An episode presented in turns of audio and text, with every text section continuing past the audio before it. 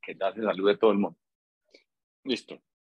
Pues, Darío, ¿sabes, ¿sabes, dónde estamos como muy malos? Pues el, el, juego, el game de nosotros, no tenemos los micrófonos. Si te acordás que Teso, que es amigo de Gerardo, también tiene micrófono. Mira, mira Gerardo. No, pues Gerardo, Gerardo, la profundidad de la voz de Gerardo en ese micrófono es impresionante. ¿Serán, buen micrófono, Lucas. Buen micrófono. ustedes que no tienen micrófono, huevón. Yo, yo, yo, a mí. Es que, es que, no me vas a jugar de micrófono.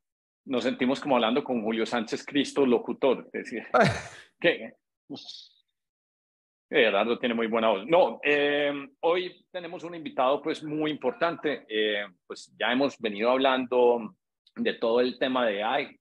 Eh, entonces es muy interesante saber, pues el, el, podcast pasado fue de, de usos prácticos de ChatGPT, pero ChatGPT no podría ocurrir si no tuviéramos la compañía que hace el hardware detrás, y ese es NVIDIA. Entonces tenemos un amigo con el que nos hemos tomado unas cervezas, unos vinos en San Francisco, amigo de Ricky, pues que no sé si va a llegar tarde al podcast, pero Gerardo trabaja en Nvidia y pues qué, qué, qué, momento más oportuno que tener una persona que trabaja en Nvidia para que nos cuente un poquito pues de la compañía. Ahorita pues él nos hace la introducción formal, pero yo creo que Darío podemos arrancar porque pues eh, solo nos faltó hoy Ricky, hacemos la introducción breve de cada uno y nos vamos con pues que es un tema muy interesante pues porque es el backbone de lo que está moviendo, digamos que el, proceso más rápido. Yo nunca, como les escribía en el chat, yo nunca había visto una tecnología conseguir más adeptos que lo que ha pasado con, con, todo este cuento de AI. O sea, el efecto compuesto ya no es en periodos de seis meses, un año, es en, en, periodo de horas, en 24, 48 horas. Los avances son tan increíbles que nada más oportuno que tener a Gerardo pues hablando eh, con nosotros hoy. Así que, Dalío, las intros hagamos las intros. Entonces, hoy eh, estamos pues acompañándolos en este podcast adicional a Gerardo, quien ya dará su introducción. Está el, el hombre detrás de los TikToks, el gran mago de las audiencias y de los alcances digitales, nuestro querido Gordonea Productions, desde Pereira para el mundo. Nos acompaña obviamente don, don Lucas Caramillo, que ya tiene una paca, un set de, de cervezas acumuladas impresionantes, exjugador de fútbol profesional. Nosotros inversionista, asesor financiero. y lo vimos meter goles, queda claro. Y obviamente ya después de haber pasado por, por el fútbol profesional, es un, es un gran empresario, un gran emprendedor, inversionista en muchas eh, eh, eh, compañías en Colombia y por fuera está Hernán, pues que sea, es, es, es, es el, digamos, la, la, voz primaria de este podcast. Hernán, pues es un empresario y emprendedor digital con más de 25 años de experiencia, a quien eh, en, hace, hace varios años se fue, migró a Estados Unidos y fue muy exitoso en San Francisco, ayudó a levantar capital por más de 100 millones de dólares a compañías pues muy, muy potentes, 100 millones de dólares, ¿cierto? Correcto. Ni un dólar más, ni un dólar menos. Ni un dólar más, ni un dólar menos. que quede claro. Eh, Ricardo Uribe, que no nos acompaña, pero lo comentamos, es uno de los eh, publicistas latinoamericanos y colombianos más exitosos y más potentes en este momento. Vive en la costa oeste de Estados Unidos para, y trabaja para una de las agencias más importantes. Y quien les habla, Darío Palacio. Yo soy emprendedor digital y empresario digital con más de 25 años y mi foco ha sido ayudar a la transformación digital de las compañías a través de la identificación de activos. Eh, y sin más, pues bienvenidos a este nuevo episodio. Y hoy, como, como les dijo Hernán, un invitado eh, espectacular con una compañía que está hoy pues en el centro del universo y que pues es, es muy importante y quién mejor que, que Gerardo que nos cuente quién, quién, quién qué es esta compañía y cuál es su rol dentro de la compañía. Así que, Gerardo.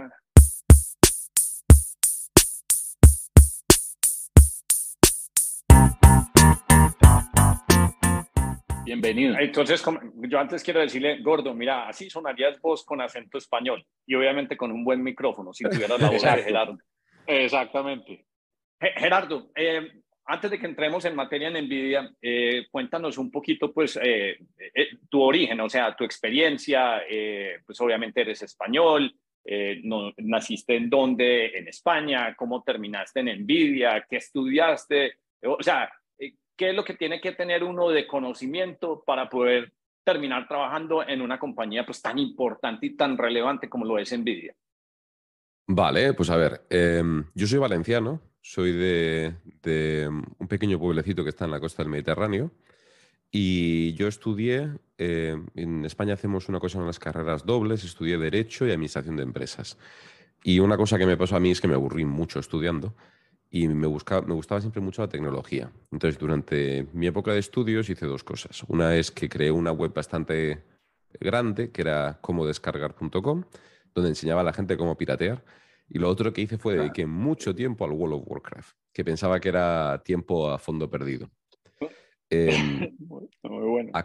acabó, acabé mis estudios, yo salí al mercado en 2010 en mitad de una crisis bastante considerable en España y entonces empecé a trabajar en una empresa tecnológica. Tuve una anécdota curiosa, me contrató PricewaterhouseCoopers con un, con un trabajo decente y, me di cuenta que, que me iba a aburrir. Y entonces lo dejé todo por irme a una empresa tecnológica a hacer una internship, que era un riesgo, porque en 2010 una internship no te llevaba nada y lo que la gente se mataba era por un puesto indefinido. Y, pero bueno, entré en Cisco Systems. Yo más dije, yo había hecho una startup cuando tenía 23 años en la que había sufrido mucho.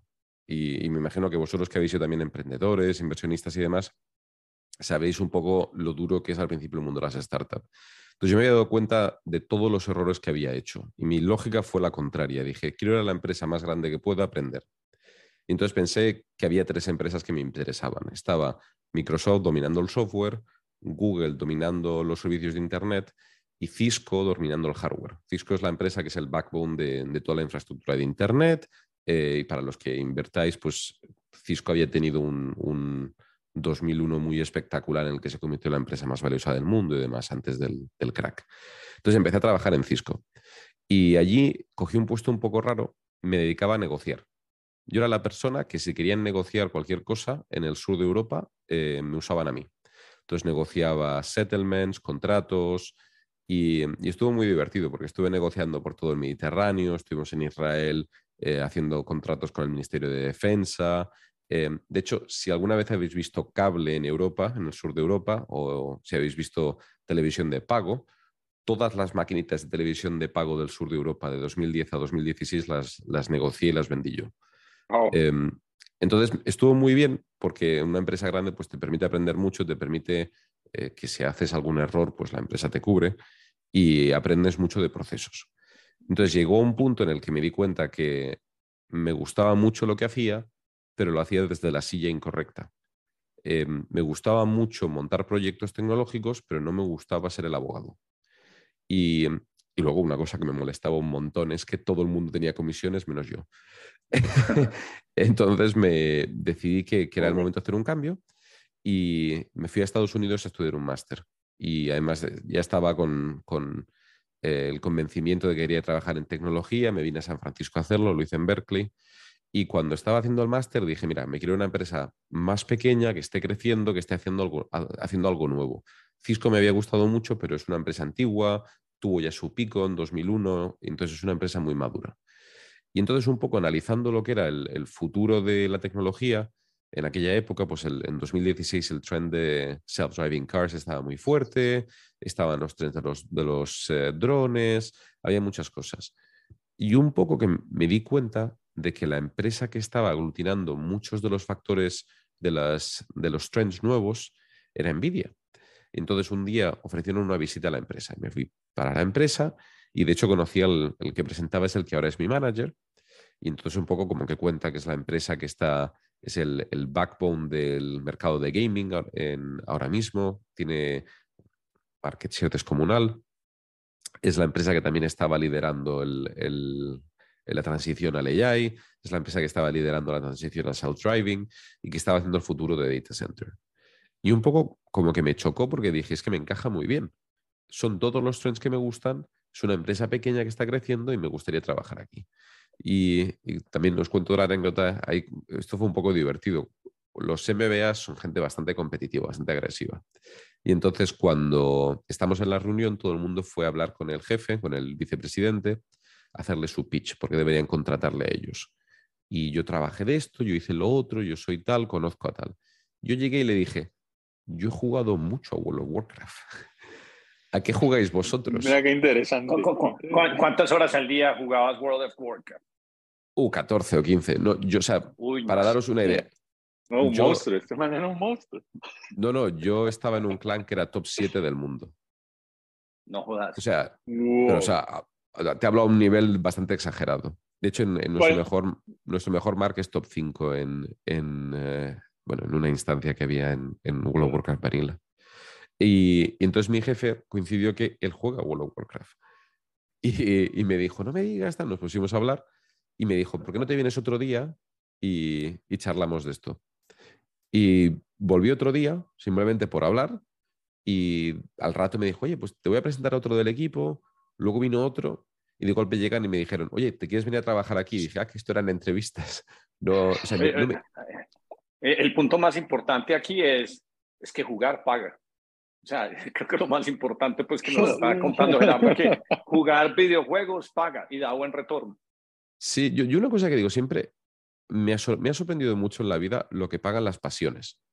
El, o sea, yo, yo hice un, un training formal, ¿no? Dediqué mucho tiempo a entrenarme como abogado y mucho tiempo a entrenarme como economista.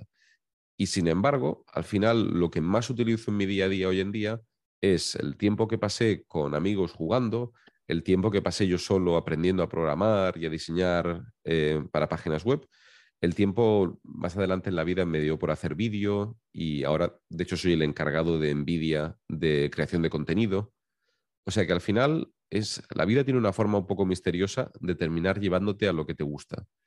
Y, a mí, mí es una cosa que digo siempre, me gustaría mucho poder decírselo a mi yo joven, porque siempre un poco tenías ahí eh, ese conflicto interno de estoy perdiendo el tiempo, te, te sentías culpable y dices, no, al final estás entrenando lo que ibas a hacer del futuro. Y, todavía jugarse esa cantidad de horas eh, como lo hacías No. antes. O, No, yo entonces cuando entré en Nvidia, entré eh, como el encargado de producto de esports. Nvidia en aquella época no tenía una práctica de esports, que, que es un choca, un- poco saberlo, ¿no? Porque Nvidia es una empresa así muy grande de gaming. Entonces lo que pasó es que Ah, ah, la. Gerardo, perdón, per- perdón, para hacer un paréntesis, pues que son esports. Esports es como Ah. llegar y decir estas nuevas ligas de deportes. ¿Por qué no nos cuentas un poquito qué es esports y sigas en la ruta de lo que estabas contando? Porque creo Sí, que es muy relevante. Es que hay unas ligas tan grandes que, que los gamers o, o los que participan pueden ganar más que un jugador tradicional de fútbol o, o de la NBA. Así de importantes o de relevantes son. Sí, o sea, esports simplemente son juegos competitivos, juegos en los que compites contra otra persona y lo que ha ocurrido es que según esos juegos se han ido haciendo populares, se han empezado a retransmitir. Entonces pasaron de ser simplemente partidas de gente que jugaba por diversión a competiciones en las que la gente quería ganar por el prestigio de ganar, allá eh, entertainment. Eh, ahora mismo, por ejemplo, los esports están moviendo un dinero similar a la liga de hockey profesional y eh, eh, sobre todo tiene un engagement descomunal. Entonces, el, eh, por ejemplo, el- hay un juego que es eh, Dota 2. Dota 2, el, que es el mayor torneo del mundo, el International, reparte unos 24 millones de dólares en una semana, en su gran torneo final. El, y yo, de hecho, por ejemplo, he estado con los ganadores varias veces y se llevan 12 millones, eh, seis chavales, en, en cinco días de trabajo. O sea que hablamos ya de ey, cantidades muy este, grandes. eh, Pusieron atención a eso, 12 millones de dólares, 6 personas, 2 millones por persona en 6 días pues, de competición. Sí. Bueno, es, es un millón por persona porque es eh, 50-50. 50% se lo lleva el equipo, 50% los jugadores. Ok, ok. Qué animalada, Em, qué animalada. Sí. Sí, no está mal, oye, sí, un millón. Señores, Ah, perdón no, que un tarde. millón. Entre tarde. Gerard, ¿qué más? Si, si llega tarde, no saluda porque nos, pita, nos quita la ruta de todo. No, no, saludos. ¿Cómo estás, Ricky? ¿Bien o no? Sí, muy bien. Yo estoy un pelín resfriado solo porque cogí un avión el domingo que venía de Perú y estoy aquí recuperándome. Em, no, entonces os contaba, cuando yo empecé en Nvidia, mi puesto era el ser el encargado de producto de esports. Entonces, ¿qué hace un. Yo era un product manager. ¿Qué hace un product manager? Product manager, eh, básicamente lo que tiene que hacer es eh, ayudar a los equipos internos de una empresa a generar eh, productos para un mercado. Entonces, no tenía que jugar todo el día, pero todo mi día era juegos. Entonces estaba o hablando con equipos de, de esports o jugando con ellos.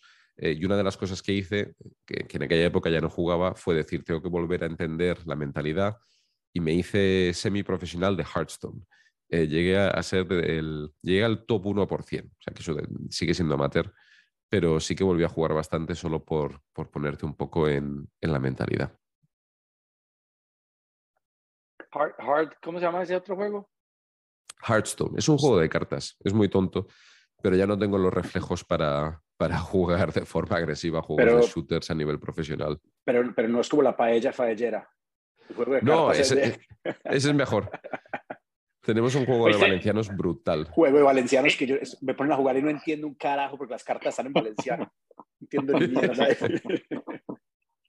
Oíste, Gerardo, pero es muy interesante. Entonces, pues, eh, 14 horas de juego al día en, eh, pues en este juego que mencionaste y terminaste liderando pues eh, la zona de contenidos pues en, en, la parte de juegos. Eh, un poquito, y fuera de eso entraste en el año pues donde realmente Nvidia empezó a crecer, o sea, Nvidia lleva los últimos tres años creciendo casi que al 60% pues año contra año en revenue y pues como mencionábamos anteriormente pues es el, el backbone de todo este cuento de, AI. Eh, pero un poquito más como para ya enfocarnos en Nvidia, o sea, ¿qué es lo que ha hecho Nvidia tan importante que ha tenido este crecimiento pues tan vertiginoso? Yo me puse a leer y a estudiar un poquito, entonces una de las cosas más, más interesantes es pues toda esta, toda esta plataforma propietaria pues que desarrollaron que se llama CUDA, y pues cómo empezaron como una compañía haciéndole chips a Microsoft y, a otros eh, y, a, compañías de autos y luego fueron migrando y crearon pues los GPUs que son los General Processing Units eh, que simplemente podían hacer trabajo paralelizado de, de, de, lo que normalmente hace un, CPU y, y, pues ya después de pasar de, de todo el cuento pues de digamos que de ser chip makers o no chip makers, sino prestarle servicios pues, a los Microsoft. Entonces empezaron a, crear o desplegar un business model a través de, de, estos servicios de cómputo, pero en data centers. Y yo creo que el, el revenue, el porcentaje más grande de revenue pues, de, NVIDIA es,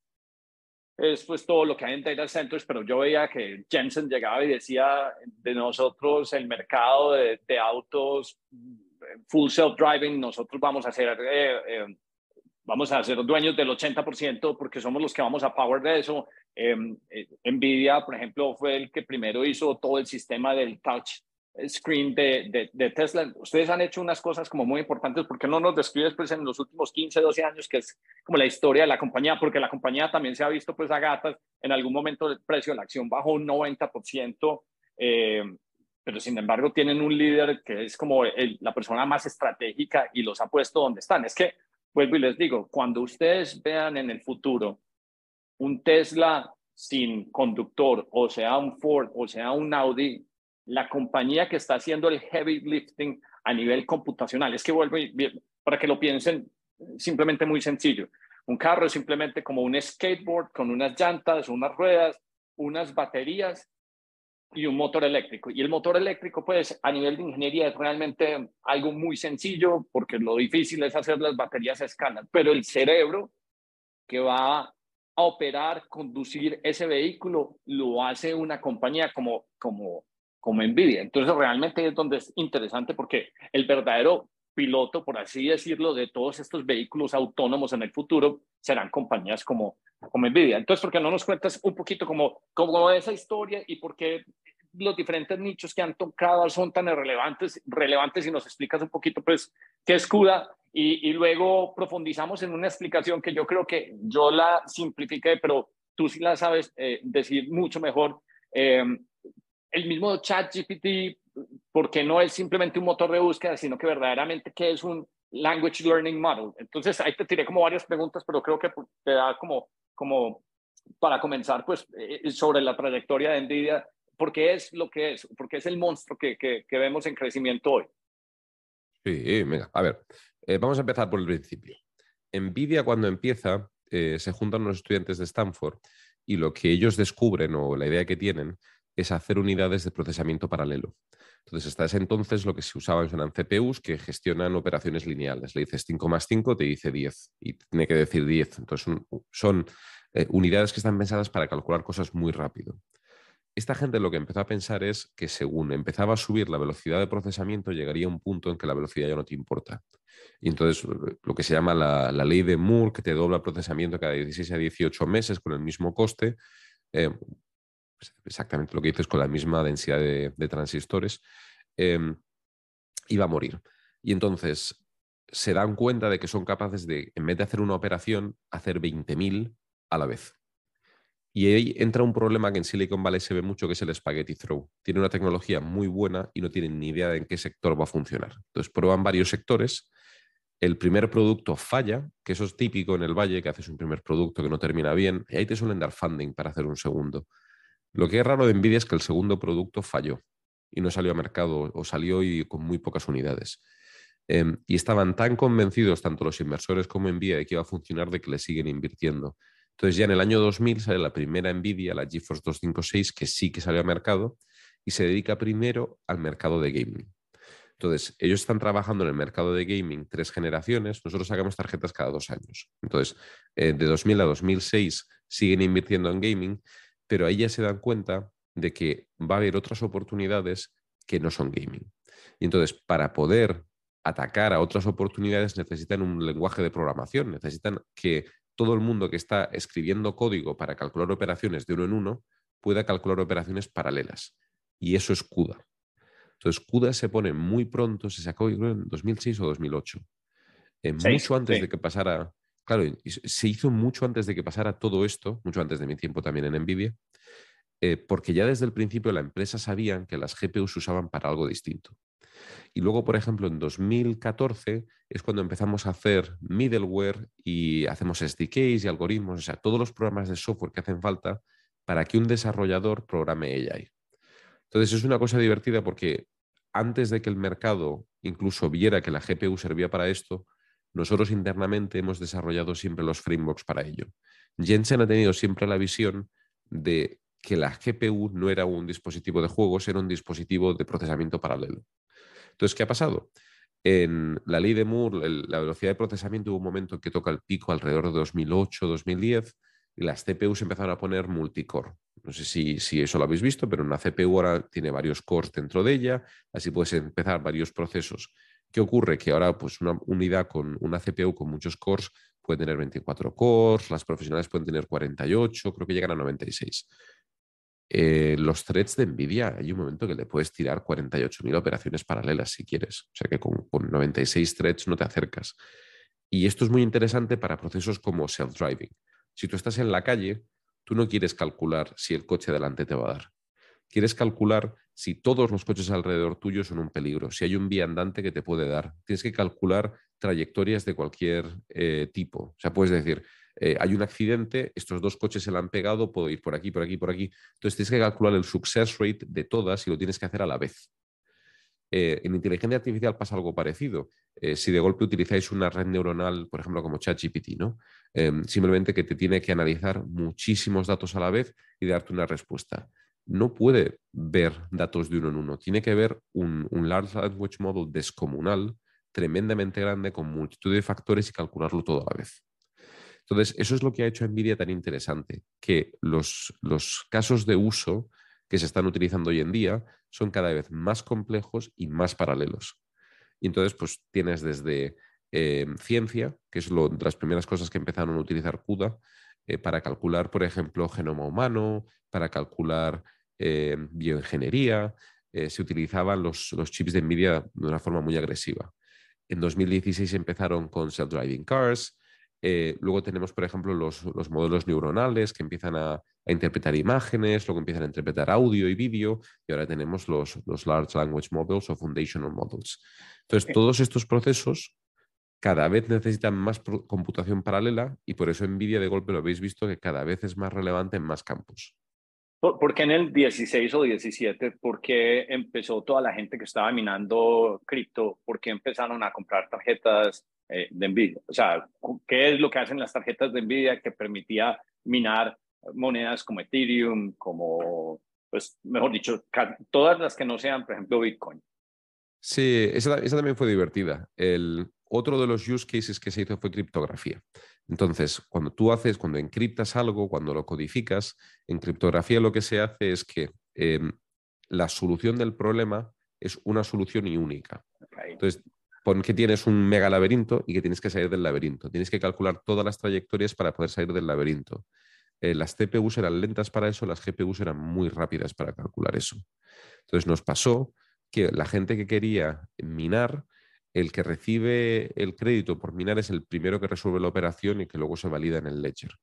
Entonces, las GPUs eran lo más rápido. Entonces, para asegurarte que cobrabas por la operación de minado, tenías que utilizar una GPU. Y tuvimos un pequeño problema en el que nuestra producción, básicamente el 80% se estaba yendo a, gente que minaba porque pagaba más por ellas. Em, y ahí hubo bastante enojo de los gamers porque no eran capaces de comprar GPUs porque estaban agotadas. Y, a ustedes les tocó hacer algo, creo que con... Acuerdo. Eh, sí, les tocó, perdón que me, quedé con mute un segundito aquí. No, pero te estamos escuchando. Ah, sí. No, entonces a ustedes les tocó, les tocó entonces reducir la velocidad de las tarjetas para que pudieran funcionar de alguna, de alguna forma, pues como, como como crear unos límites pues, para que no lo pudieran hacer, aunque algunos pues cripto hackers pues terminaron cloaking los devices para, para poderlo hacer. Eh, sí, es súper interesante pues que ese fue, que, que, o sea, una cosa que no estaba diseñada para eso, pues otras personas hubieran hecho el proceso de ingeniería para poder extraer pues como la información. Sí, bueno, lo, lo, bonito de las GPUs es que están hechas, son dispositivos genéricos. Se pueden utilizar para cualquier cosa. Si tú programas para ello, eh, se utilizan para eh, por ejemplo, Dead Mouse lo usa para sus conciertos. Eh, cada vez que él hace música, según la música que se está oyendo, toda la iluminación del concierto cambia. O sea, es un poco alucinante ver para lo que lo usa la gente. A, eso yo ahora. Dale, dale, lo que, voy yo después. Lo, que nos pasó en, en criptomonedas es que era tan rentable para la gente que la gente compraba las tarjetas a cualquier precio. Entonces, lo que hicimos fue la primera reacción que tuvimos fue sacar unas tarjetas más baratas para criptografía que no tenían salidas de vídeo, no se podían utilizar para jugar. Y pensamos que el mercado compraría esas y dejaría las normales para los gamers. Lo que pasó es que compraban esas y las otras también. Em, entonces, cuando vimos que el boom no paraba, se intentó poner una limitación vía software que lo que hace es que si se calcula que se está haciendo una operación de tipo de criptografía, bajaba la velocidad de la tarjeta eh, por tres. Y eso lo que hacía es que ya no era rentable minar para que dejaran de comprarlas como si no hubiera un mañana y compraran las, las que eran más baratas, pero que eran para criptografía. Em, y eso aguantó bastante bien. El hack que hicieron, que era, era un poco original, es que empezaban el proceso y lo paraban. Y entonces lo hacían muchas veces seguidas, de tal forma que la tarjeta parecía que la operación no era de criptografía. Pero lo único que consiguieron fue que, creo que era, consiguieron que el hack eh, que bajaba la velocidad a un tercio eh, la bajaba un medio. O sea, obviamente las, las news fue, han hackeado la limitación que no se podía hackear, pero no llegaron a levantarlo. Em, y de hecho, las operaciones de criptomoneda, de, minado de criptomoneda de hoy en día son muy distintas a las de 2016, 18. Hoy en día son, son granjas gigantescas. Ya no lo hacen individual actors. Hay que, hay que meterse en comunidades de minado para tener nada relevante. O sea que dentro de lo que cabe nosotros creemos que el límite funcionó. Eh, fue un poquito controvertido, ¿no? El, controversial el sacarlo, pero al final lo que queremos es que el mercado principal que tenemos, que son los gamers, puedan comprar tarjetas.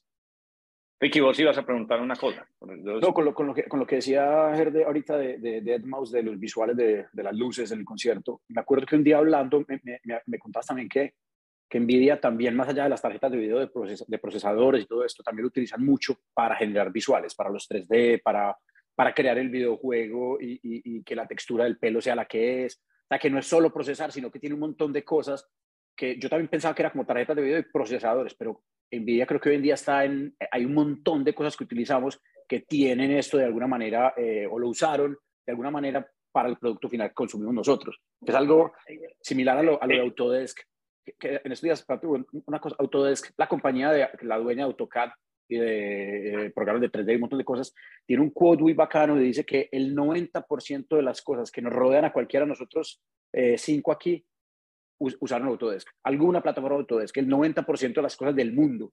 Y eso es, creo que Nvidia va para allá. o sea, que utilizan tantas cosas de, de, de esta compañía que nosotros no tenemos ni idea, pero que hoy en día se están utilizando en muchas cosas para generar sí, videojuegos, películas, eh, cámaras, un montón de, de, de, pues de, sí, de contenido que no teníamos ni idea que se utilizaba. Gerardo, es cierto que, que, ustedes crearon una cosa que se llama como Ray Trace, que es básicamente un algoritmo que es capaz en una imagen de predecir cuál es el comportamiento pues en una habitación, en esto que estoy acá, eh, de predecir cómo impacta el rayo de luz y, y, eso pues en escala visual es de una dimensión tan importante que después uno lo adapta a todo lo que está pasando con Mid Journey, Stable Diffusion y todo eso pasa por detrás de NVIDIA, por los GPUs de NVIDIA. Sí, sí, a, ver, os cuento. Eh, NVIDIA hace una cosa muy divertida que es cada dos años tenemos un chip. Tenemos un solo chip que se utiliza en todos los mercados. Eh, para GPUs, luego tenemos uno para CPUs y uno para, para datos, para DPUs. Entonces, el chip de GPUs básicamente va en tres líneas principales. Va en tarjetas de consumo que pueden comprar profesionales o individuos, va en data center, que se mete en, en cloud, y luego va en embedded, eh, y el embedded es todo lo que son robots. Entonces, los robots pueden ser desde coches autoconducibles a un robot de Amazon en el warehouse, a robots militares, lo que sea. Entonces, dentro de lo que es eh, la parte de tarjetas dedicadas, tenemos dos mercados grandes, para lo que decía Ricky. ¿no? Hay un mercado que es el de gaming, que es el, el eh, tradicional de Nvidia, y hay un mercado de usuarios profesionales. Entonces, los usuarios profesionales es, por ejemplo, un Disney. de hecho, que espero no decir el stat mal, creo que es de los últimos 14 años, todas las películas nominadas a un Oscar por efectos especiales se hicieron con tarjetas de Nvidia. Wow, es que va la eh, Tremendo. Entonces, luego en el, en el, segundo sector, ¿no? Tienes la parte de data center, entonces ahí tienes desde la gente que hace investigación médica, investigación científica, eh, a la gente que lo está utilizando en, en data centers para eh, deployments masivos. Entonces, toda la parte de Generative AI estás utilizando cloud. Entonces, por ejemplo, tienes Mid Journey, que sabéis que se accede desde Discord. Luego, lo que hace Mid Journey es que manda el prompt a un servidor. Eh, puede ser Amazon, puede ser Google, puede, Google Cloud, puede ser Microsoft Azure. Y entonces eh, se calcula sobre las GPUs que están allí. Y luego ya el tercer mercado, ya os digo, son los embedded, son los robots, autoconducible, eh, robots autónomos y demás.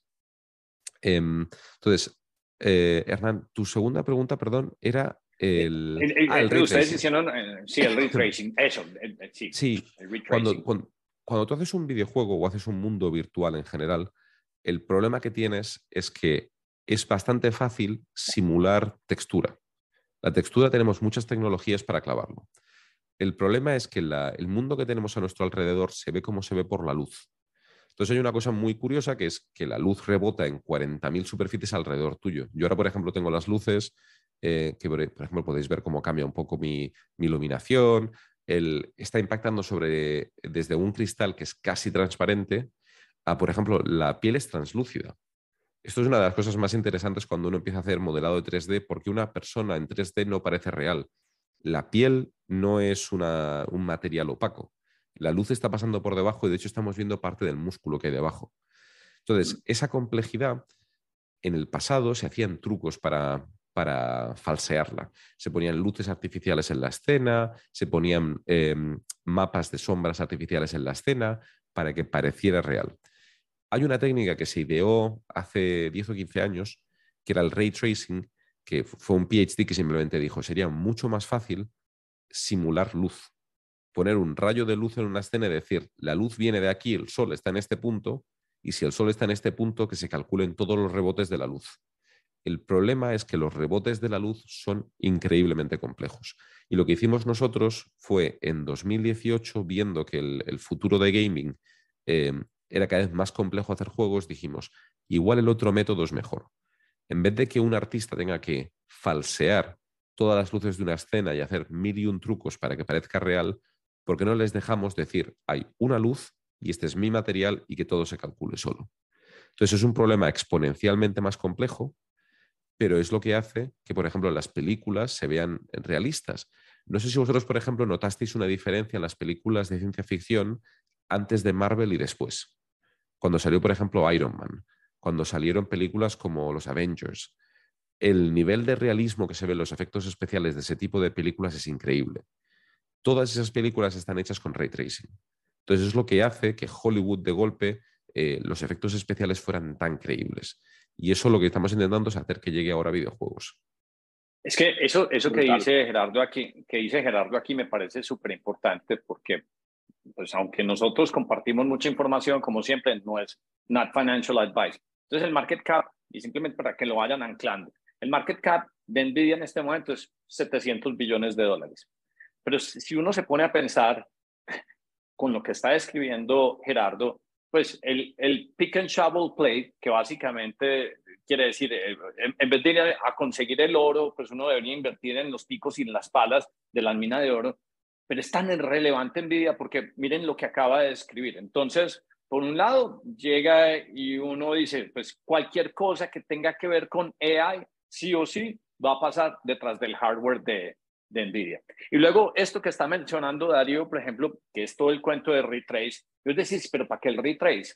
El retrace de, eh, de, pues de la luz lo único que va a hacer es que va a mejorar, digamos que, cómo se ven y cómo se sienten, no solo las películas, sino todo el elemento de los metaversos. O sea, esas simulaciones del futuro, esos metaversos, esos mundos que no son ciertos, es envidia la que va a hacer que nosotros nos quede casi que, o sea, que sea imposible de para nosotros eh, de discernir cuál es. Y si, y si a eso usted le suma que además tienen la capacidad de hacer todo el procesamiento de cómputo para que muchas de estas criptomonedas, digamos, que puedan cumplir con su, su, su, algoritmo. Entonces dice, una compañía que está en AI, que está en metaverso, que está en todo cripto, y además todas las otros usos e implicaciones, pues es difícil encontrarse algo que tenga digamos que un prospecto más de, mayor crecimiento que lo que están haciendo en Nvidia. Y a nivel de tecnología es una cosa que, que, es inclusive difícil como de imaginar. Yo pues porque soy como medio nerd, entonces una vez me puse a tratar de entender qué significaban las galletas de silicon y por qué la importancia de bajar de 15 nanómetros a 4 nanómetros, pero usted le habla, por ejemplo, de, de nanometers y, eso es simple un, simplemente una cosa que uno percibe como palabra, pero que uno no es capaz de dimensionar, porque si uno no lo ve, uno no lo mide, y obviamente eso no es visualmente, eh, o sea, no, eso no lo capta el ojo, pero una tarjeta de video tiene millas y millas de cable no más insertada dentro de ellas, pero millas o kilómetros, pues. Entonces, ese es el tamaño, pues, de tecnología de condensación pues, de, de, hardcore engineering que está hecho en estas tarjetas. Y ha habido una cosa pues que es bastante curiosa. Yo me puse a mirar, por ejemplo, en Reddit, pues los, los subreddits pues que tienen que ver con gaming. Eh, pues cuando nosotros pues estábamos más jóvenes, lo importante era comprarle las llantas al carro y, y ponerle los stickers y las exploradoras. No, hoy en día pues lo, lo, lo importante es todas esas lucecitas de neón y la gente hace unas consolas y unos videojuegos que uno dice, qué cosa, qué cosa tan curiosa. Ya chicanean pues es con, con, con sus tarjetas de video, eh, porque es que el, el, poder, el poder, o sea, el engine eh, está en esa en ese, en ese GPU, entonces me parece como muy increíble. Y ese, y ese play de, de, de, pues el pick and shovel play de algo que tiene tanta injerencia sobre todas las cosas que estamos viendo desarrollar. Por eso me parecía tan relevante pues que invitáramos a Gerardo que nos contara pues eh, eh, eh, qué, se, pues, es envidia. Ah, Gerardo, cosas nuevas que estás viendo que nosotros digamos que simplemente pues mirando YouTube, leyendo Twitter, cosas nuevas que vos digas, uy, esto va a ser, y, y, ahorita entramos y nos, nos, nos, das una clase sobre language, language learning models, que son las cosas más impresionantes o usos, aplicaciones que no estamos viendo, pero que uno dice, no, es que eh, pues una radiografía de, o, un MRI, eh, pues el, procesamiento lo va a hacer por detrás un GPU, o sea, cosas que sean, que no nos hemos imaginado, que todavía no sabemos. Bueno, vosotros estáis muy a la bandera de todo, que no hayáis pensado es complicado, pero a ver, eh, mire, vamos a empezar si quieres por la parte de metaverso. Una cosa que nosotros estamos viendo mucho es que la evolución de Internet va a tocar un, un, salto natural a lo que llamamos la web 3D. Entonces pasamos de la web, que eran páginas estáticas, a la web 2.0, que eran páginas dinámicas generadas como un contenido del usuario. Nosotros creemos que la próxima iteración de Internet no va a ser tanto un metaverso virtual en el que la gente se meta, sino que simplemente va a ser la descentralización de la información en Internet eh, en páginas que tienen la capacidad de hacer 3D. Entonces, ¿qué significa eso? Primero, que ahora mismo tú tienes que entrar en un portal como puede ser Google, por ejemplo, y toda la información está dentro de ese portal. Creemos que se va a invertir, que habrá un momento en que la gente tenga su información y pueda ir a un portal como Google, a un portal eh, como el de otra empresa, y la información irá con ellos. Pero además creemos que esos portales pasarán al mundo 3D. Entonces, una cosa que estamos haciendo eh, es Omniverse, es una plataforma para desarrolladores. Entonces, por ejemplo, estabais contando, si tú quieres generar un mundo 3D tan realista, el problema es el tiempo que te va a llevar a hacerlo. Entonces, el ray tracing, por ejemplo, te quita el problema de la luz. Ya no tienes que simular luz, di simplemente la luz está aquí y ya hacemos todo por ti. Estamos haciendo herramientas de inteligencia artificial que te simulan materiales, eh, que es tan fácil como hacer una foto con tu teléfono al material que quieres hacer y directamente la inteligencia artificial hace toda la codificación para crear el programa. Estamos haciendo inteligencia artificial para eh, simular animación. Eh, si tú, por ejemplo, quieres hacer una animación, te pones delante de tu webcam, hablas normal y van a convertir todo eso en animación digital 3D para un character.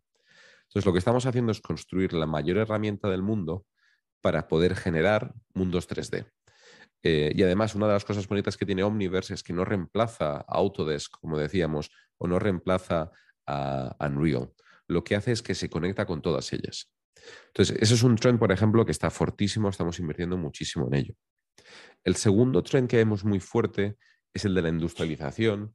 Eh, creo que, eh, Darío, tú comentabas que, eh, estuviste mucho tiempo haciendo advising de transformación digital. nosotros creemos que viene la, siguiente oleada o lo que llaman la, revolución industrial 4.0 de modernizar todo lo que son los sistemas de fabricación, de transporte y de fabricación.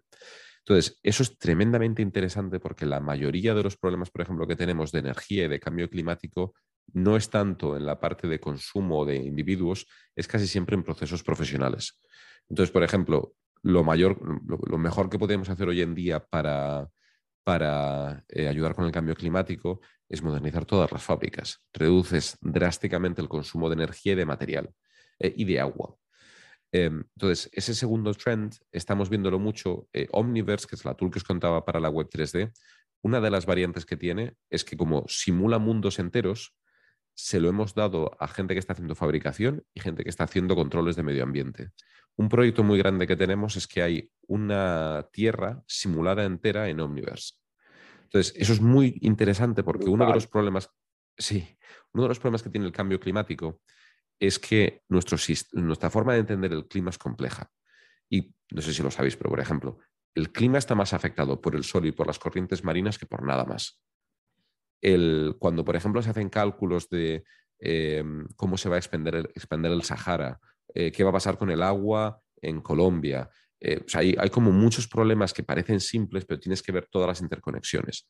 Y se está poniendo Omniverse al servicio de, de eso para poder ver qué cosas ayudarían y qué cosas no.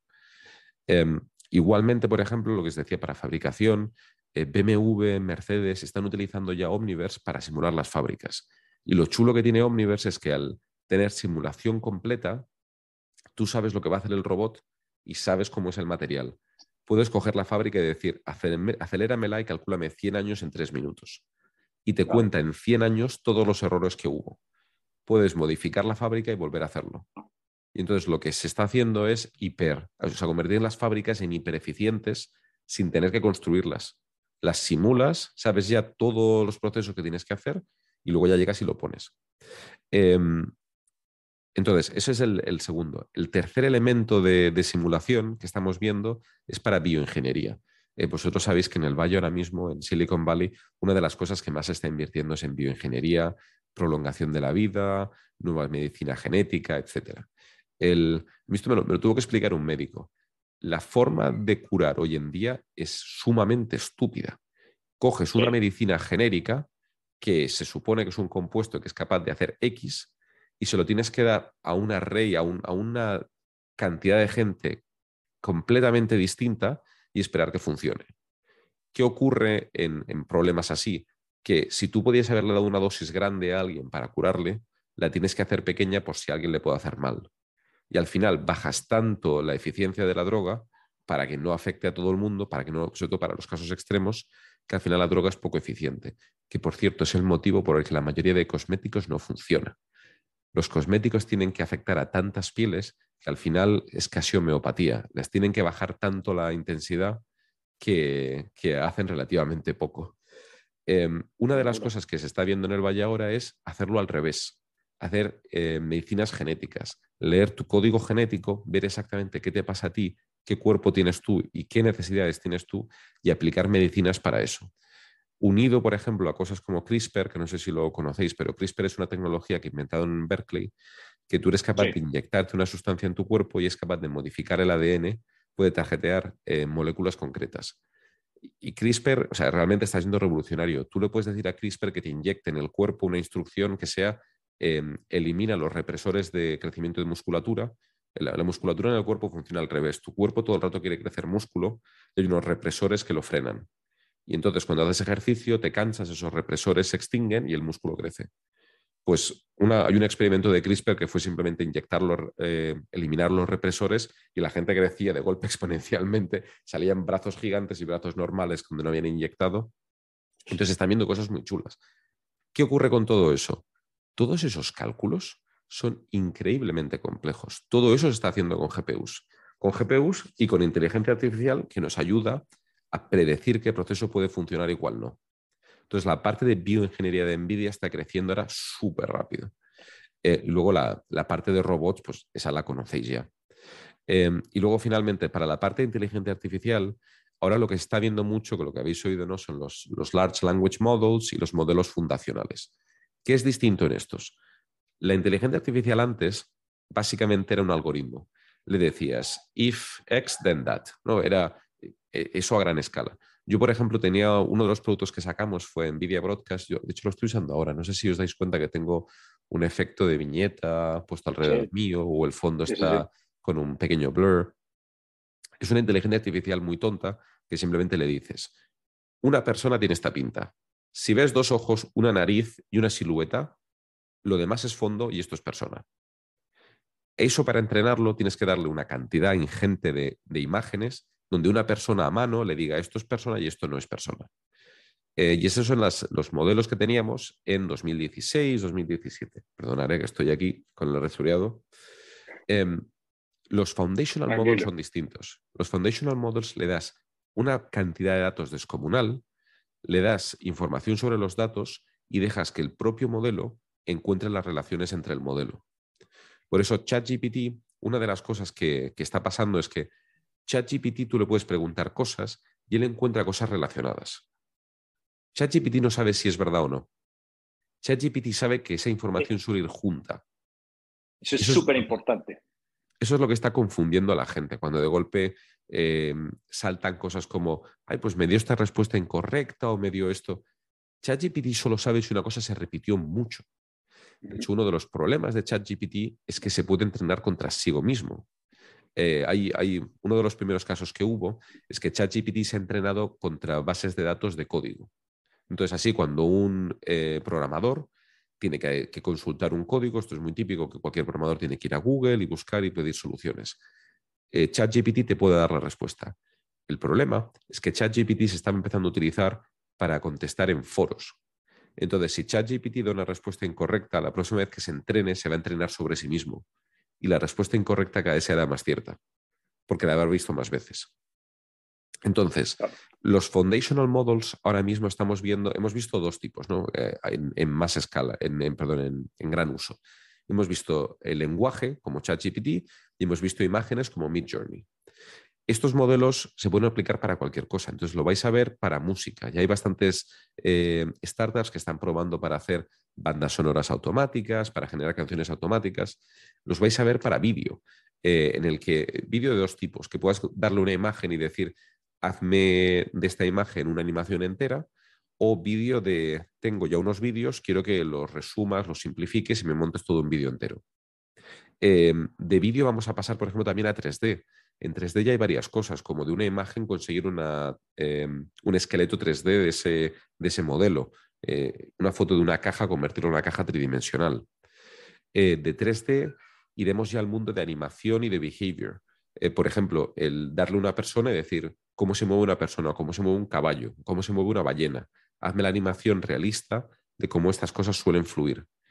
Y ya cuando lleguemos al behavior entramos en sitios raros. En videojuegos, por ejemplo, se está ahora viendo que en vez de tú programar un videojuego donde digas, cuando llegue este jugador al otro jugador, eh, el otro va a ser un amigo o un enemigo. Y si es un amigo, te va a ofrecer tal. Y si es un enemigo, te va a atacar. Todo ese behavior se puede codificar dentro de un, de un modelo fundacional y simplemente que digas, oye, ¿cómo suele reaccionar la gente si tú te comportas de esta forma? Que entramos ya en el mundo de Westworld. Si habéis visto la serie, eh, ese mundo en el que simplemente tú puedes crear una narrativa, pero ya los propios personajes desarrollarán otra. Eh, y hay algunos experimentos bastante interesantes de esto. Entonces, entramos en un mundo ahora de posibilidades bastante curioso en el que, como decía eh, Sundar, el, CEO de Google, no entiendes del todo lo que hace el modelo. Sí, entiendes, o sea, tú sabes exactamente lo que está haciendo el modelo, está relacionando ideas. El tema es que está haciéndolo a una escala que nuestra inteligencia no sabe hacer. Y van a empezar a ocurrir cosas curiosas, eh, casos de uso curiosos que no se podían hacer hasta ahora, que creemos que va a desbloquear muchísima productividad. Y también va a levantar la pregunta de cuál es el rol del ser humano.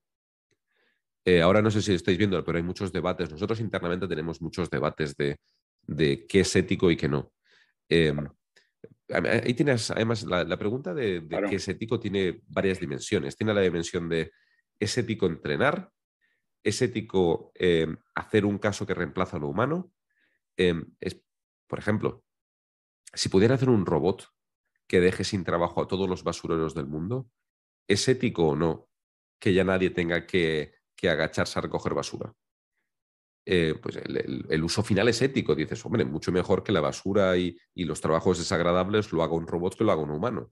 Pero el impacto inmediato es que esa persona se quede sin trabajo.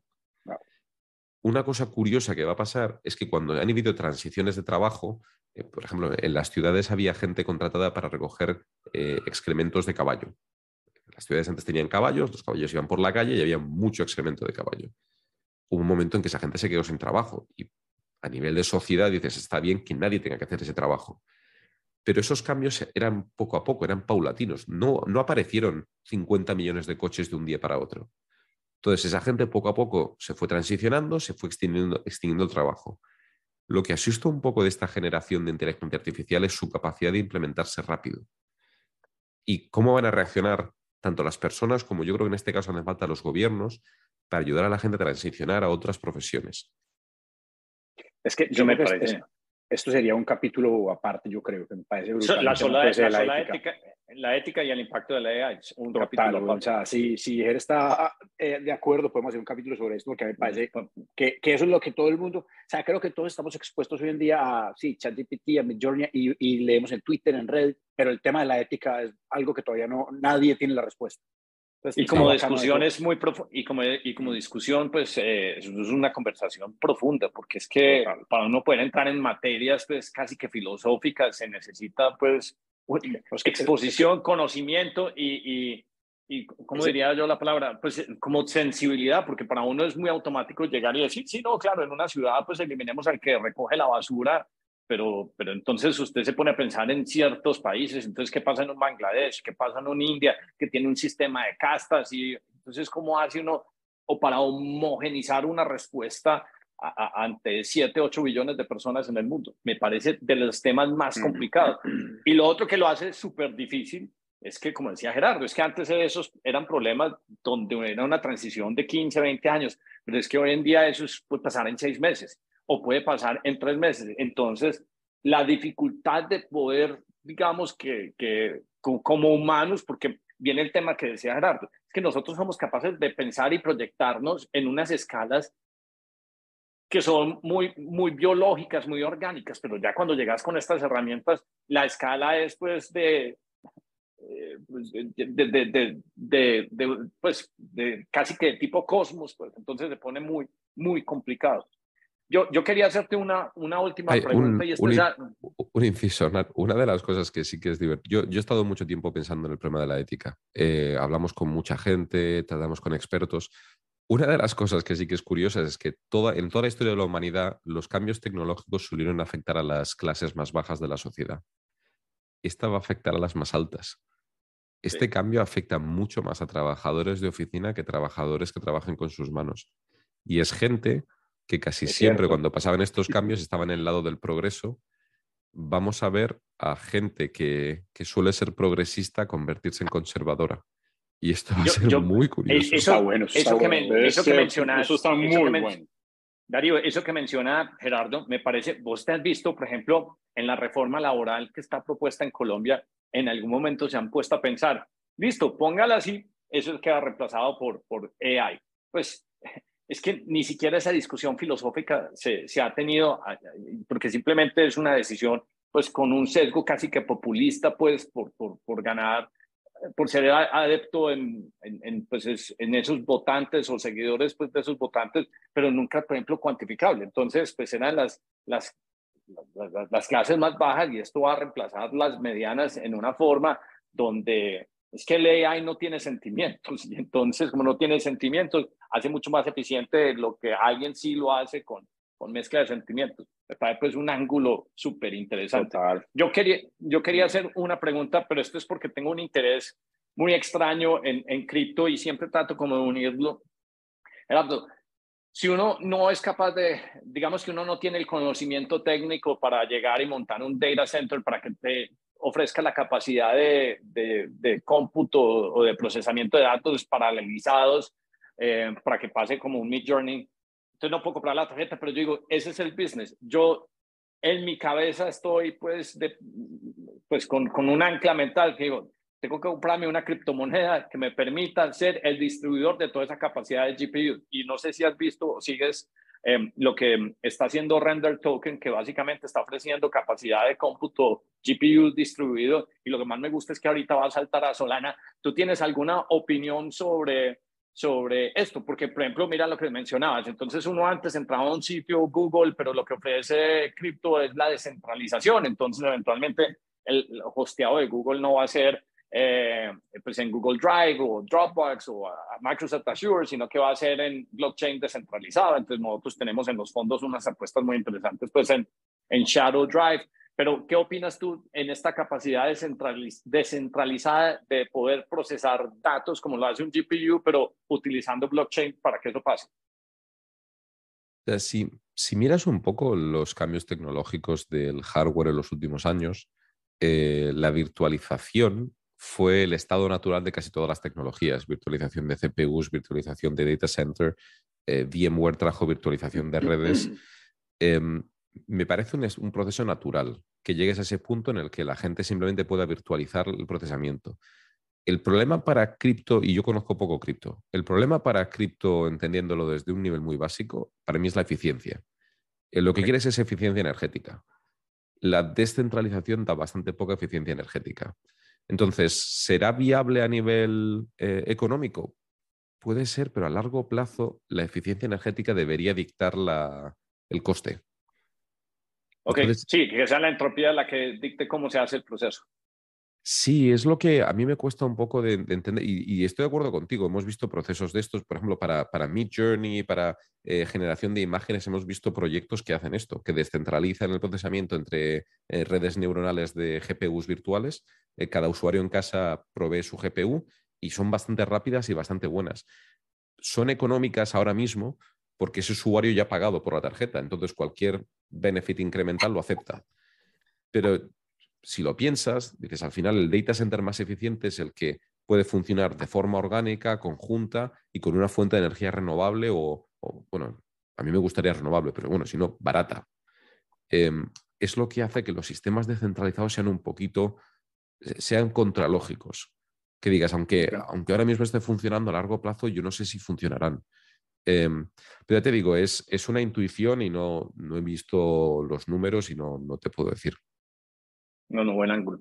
Eh, yo creo que pues ya no estamos llegando sobre la hora. ¿Alguien tiene alguna otra pregunta? A mí me parece, yo no sé por qué no tengo en mi portafolio todavía Nvidia, pero después de esta conversación sí. se, me va poniendo, se me va poniendo como muy evidente pues que, que debería como pues empezarlo a agregar así sea en, en un, una metodología puro de esa, pero es que, es que con todo lo que se viene, o sea, es que se viene un tsunami de implicaciones, o sea, es que una compañía que sea la productora del hardware que más cantidad de trabajos va a sustituir en el mundo y a una velocidad como nunca la habíamos visto, me parece pues, de los impactos más increíbles. Y por eso pues queríamos y, Eduardo Sagüez, pues con el que hicimos el podcast de Real Estate, pues, es muy buen amigo de Gerardo y Ricky pues también, entonces por eso terminamos pues conectando, pero me parece pues un episodio fascinante. ¿Alguna otra pregunta, Ricky, Lucas, Darío? Siempre es que se nos fue, aquí estaba revisándola, eh, está en 277, ya estaba en 281 y en 108 en las últimas 52 semanas. No, pero sí, market cap 700 millones de dólares, pero, pero mira, Lucas, vuelvo y digo, o sea, 700 y en este momento tienen, pues, digamos que gran porcentaje son data centers, eh, lo que, el impacto de vehículos, luego las aplicaciones específicas, pero cuando empezás, a, eh, eh, imagínate un Mid Journey haciendo películas a escala, videojuegos con una dimensión totalmente diferente, medicina aplicada a nivel molecular, y todos caminando en esto. Entonces vos llegas y decís, pero eh, eh, si esto es gamers, pero luego le metes el impacto médico y luego le metes el impacto de full self drive y luego le metes el impacto de los múltiples chat GPTs, auto GPTs que van a salir para, eh, no sé, en el mundo de, las leyes, en el mundo de... de pues, a, Ricky, Ricky proponía una idea muy buena ayer en el chat, entonces empezamos y yo compro los dominios, entonces imagínense, Visa GPT, sacar, para nosotros que estamos dando vueltas por el mundo, sacar una visa en España es lo más complicado, en Estados Unidos, pues ni se diga, y uno que le hagan la reducción de, de papeles. Tax GPT, ayer fue Tax Day en Estados Unidos, eso es un camello, una cosa que le optimiza, le, hey, eh, Tax GPT, eh, nosotros todos tenemos como un contador similar, pero no, Tax GPT, quiero eh, pagar la menor cantidad de impuestos, pues quiero no, sino pues cuál es la menor cantidad de impuestos o cuáles son las mayores reducciones la mayoría de la gente, entonces, si usted tiene un carro que pesa tanto, una tonelada y media, entonces usted se puede deducir. Eh, si usted tiene el internet en la casa y trabaja de la casa, entonces usted se puede deducir. Si usted tiene un espacio. Y uno es absolutamente nulo sobre todos esos temas. Entonces, un montón de herramientas que van a eliminar, digamos que trabajos convencionales, pues, o, o, por ejemplo, eh, yo, yo que era profesor, tutor de matemáticas, una de las cosas que me acuerdo cuando explicaba matemáticas es que la mayoría de la gente, cuando ya les explicaba cálculo integral, el problema no era explicarles cálculo integral, es que me tocaba devolverme para atrás y, y explicarles las tablas de multiplicar y explicar que eran fracciones porque no sacó un, un, chat eh, educational o tutorial eh, GPT puede automáticamente darse cuenta que, que, pues que la persona no sabe eh, sumar fracciones o no sabe hacer porcentajes y entonces en torno a, las respuestas que le esté dando, no simplemente pues que cogió una base de datos, sino entendiendo qué está haciendo. Entonces, el impacto de una compañía que en este momento tiene un market cap de 700 millones de dólares y usted le empieza a agregar cada uno de esos tabloncitos de lo que estoy describiendo, pues fácilmente 3, 4, 5 trillones de dólares, pero fácil y a una velocidad pues que no somos capaces de concebir. Yo tengo que decir que, estoy considerado insider de Nvidia, con lo cual no puedo opinar sobre nada de esto. Absolutamente. Obviamente. No, pero. Tema de inversión, no puedo decir absolutamente nada. Volvemos al tema de growth versus, o sea, no, no hay dividendo o después rebajito y tiene un PE ratio de 159. Son las que a mí yo pero mira la velocidad con la, mira la velocidad con la que está creciendo, es que crece al 60% año. Hasta el 2016 la podíamos comprar por debajo de 10 dólares. ¿Ah? Qué locura. Pero ese es el impacto. ¿Hace cuánto trabajas en Nvidia? Justo, justo cuando entró Gerardo. Gerardo le hizo así. Gerardo, ¿entraste en el 2016? No, eh, ojalá. Eh, entré, hice mi internship en 2017 y entré en full time en 2018. Bueno, pero te tocó ahí una, listo, ok. Bueno, qué, envidia de, de, Gerardo, qué envidia. Eh, bueno, me parece buenísimo. Darío, cuando estemos haciendo el, los títulos descriptivos en YouTube, una de las cosas que le puede poner uno al prompt de AutoGPT, hazme un título que ofrezca la mayor posibilidad de viralidad sobre el tema este, este, este. En el momento que hagas eso, todo eso, todo eso pasa detrás, sí, muy clickbait, pero todo eso pasa detrás de Nvidia. Es que eh, a mí me parece, eh, es que el, impacto y la escala, pero por eso me parece tan importante entender y conversar estas tecnologías en el formato largo es que... para que la gente pueda tener una exposición y entender. Miren que nosotros, pues, que ninguno, o sea, yo, ninguno, ni Lucas, ni el Gordon, ni Darío, ni Ricky, ni yo sabemos tirar una línea de código, pero eso no quiere decir que no nos interesen estos temas. Estoy de acuerdo. Yo, yo tengo una pregunta, eh, Gerardo. Eh, ¿Cuál es la, la, segunda compañía detrás de todo esto? O sea, ¿quién es el segundo competidor de ustedes? Uh, es complicado. Ahora tienes a Google haciendo una cosa que se llama las TPUs, que llaman las Tensor Processing Units, que quieren hacer también algún tipo de cálculo de inteligencia artificial. No ha dado demasiado rendimiento de momento, pero hay un par de procesos para los que están hiperoptimizados que no están mal. Eh, y, y, es más o menos público que Google lleva tiempo intentando que toda la parte de Generative AI de imágenes ocurra sobre ellos, están dando descuentos muy agresivos y demás. En Microsoft hay unos rumores ahora, esto, esto es público, o sea, simplemente son artículos que están publicando, que, se rumorea que están desarrollando un chip para Generative AI, para Azure. Eh, luego tienes AMD, pero AMD ha estado bastante por detrás en toda la parte de computación neuronal. AMD es el, el, competidor de Nvidia tradicional en tarjetas gráficas para videojuegos, pero para data centers se quedó bastante atrás y para usos profesionales se quedó bastante atrás. No tiene mucho para inteligencia artificial. Eh, y luego Intel eh, famosamente ha entrado por fin en el negocio de las GPUs, o bueno, ha vuelto a entrar porque tenía una en el 70, eh, y su primera generación, bueno, hay cada uno que juzgue, pero ha sido bastante desastrosa por la mayoría de factores, pero es Intel, es un gigante, son muchísimos más empleados que nosotros, tienen muchos más recursos que nosotros y obviamente les, les contamos como un competidor muy fuerte. La, la, última pregunta, ¿por, ¿por qué compró Elon Musk 10.000 GPUs para Twitter? ¿O no sabes? O sea, yo no estoy involucrado en esa parte de Nvidia, con lo cual no lo sé. Me parece bastante razonable porque Twitter es, un, es, es carne de cañón de un foundational model. Lo que tiene Twitter es, es texto, tiene todo texto y todo interacciones de texto. Entonces, es un sitio muy interesante para entrenar un modelo fundacional de cómo son las interacciones humanas.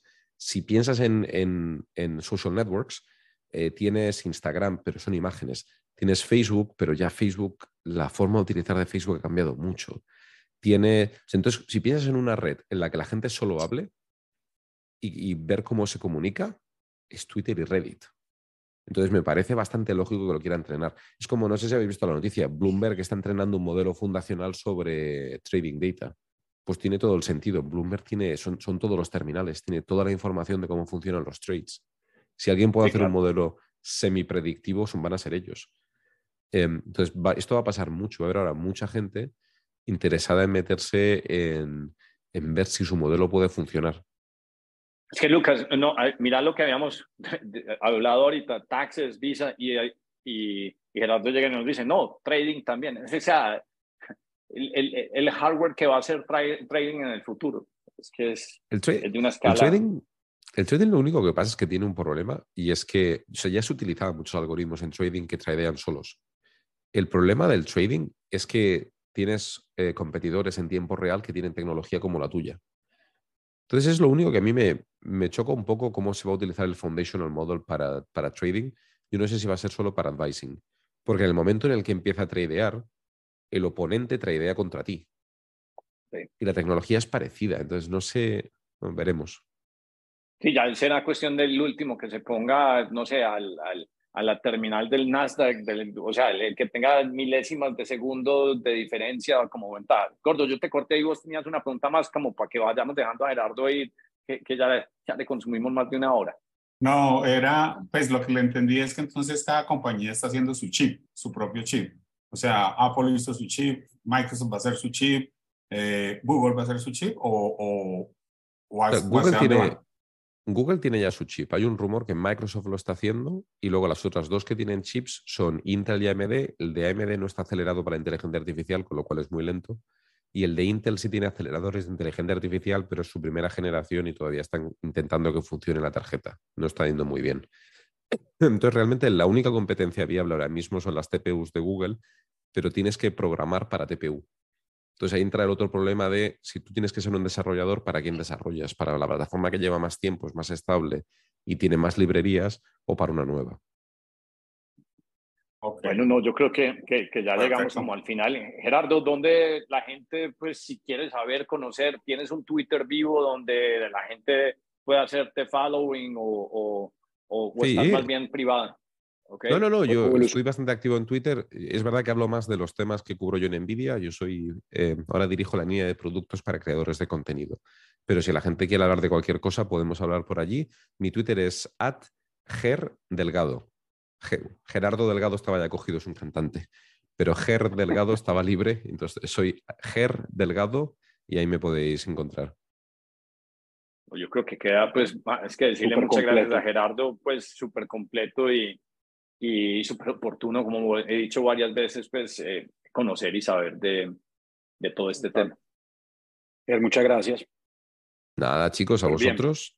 Espectacular. Perfecto. Espero que. Colombia haya estado bien. Sí, magnífico. Medellín me encantó. Bien, bien, bien. Precioso. Después, Muy después bien, me bien. contás. Vale. Hasta luego. Muy bien, Chao, chicos. chao.